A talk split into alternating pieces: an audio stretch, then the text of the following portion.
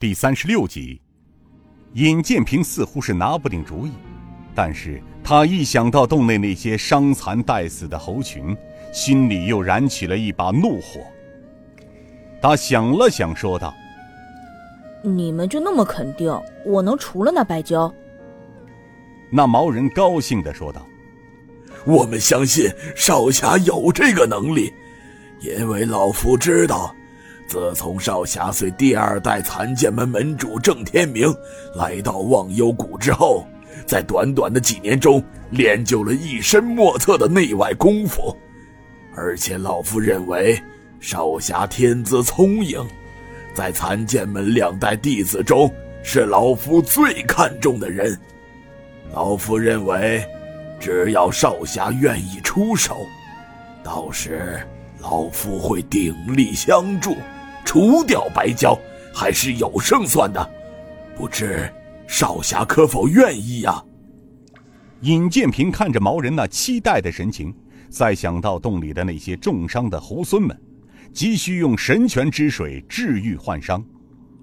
于是尹建平道：“如果在下能帮前辈的话，在下一定效力。”毛人一听尹建平答应了，高兴的站了起来。从木架上抱起石匣，说道：“星芒剑啊，星芒剑！恭喜你，终于找到主人了。”毛人将石匣放在石桌上，小心翼翼的打开了石匣。只见得石匣中有一柄短剑，剑柄的尾部像一个鹰嘴，鹰嘴的一双眼睛里用黑色的宝石镶嵌着，透着一股红中带黑的紫芒。老人双手捧起短剑，说道：“此剑名为星芒剑，听说是上古时期的宝物。它是红莲圣教数千年的镇山之宝，非常有灵性。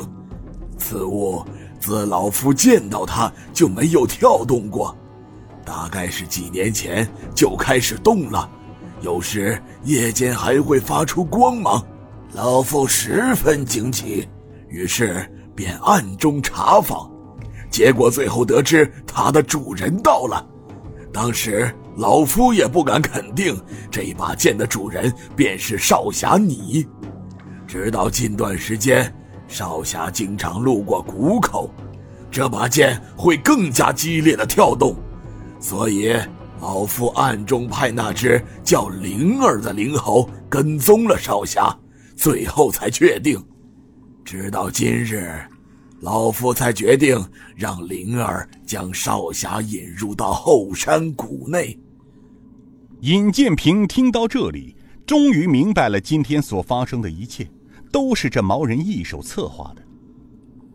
毛人看了看短剑，又看了一眼尹建平，叹声道：“唉，圣教主乌鸦子曾对老夫说过。”这世间万物都是有灵性的，古人云：“世间宝物有德者居之。”今日少侠随老夫进洞来时，也看见了。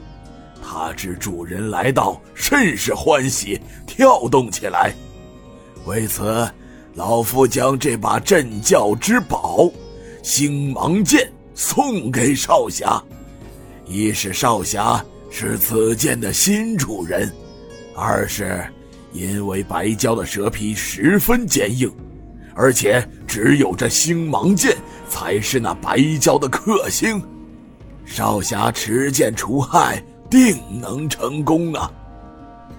毛人有些激动，他双手将短剑递给了尹建平。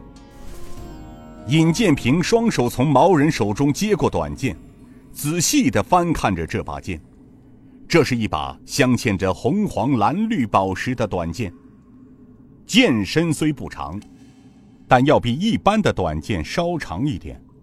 此时他竟看不出此宝的灵性在哪里。在跟随师傅的这几年里，从来也没有听师傅说过，更不用说见过。今天他进洞时，看见石匣跳动起来。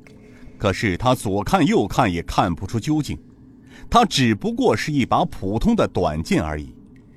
莫非？尹建平伸手拔剑，却被毛人止住了。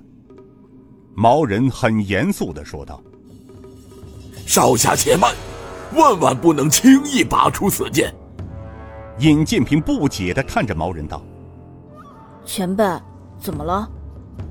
毛人认真的说道：“少侠有所不知，此剑必须到了万不得已时才能够出鞘，因为……”据圣教几代教徒们传说，此剑一出，鬼嚎狼哭，因为此剑一旦出鞘，必然勾魂夺魄，而且不见血，他绝不善罢甘休。所以，老夫告诫少侠慎用此剑。如果少侠不信，今日除白蛟，少侠便可用它一试便知。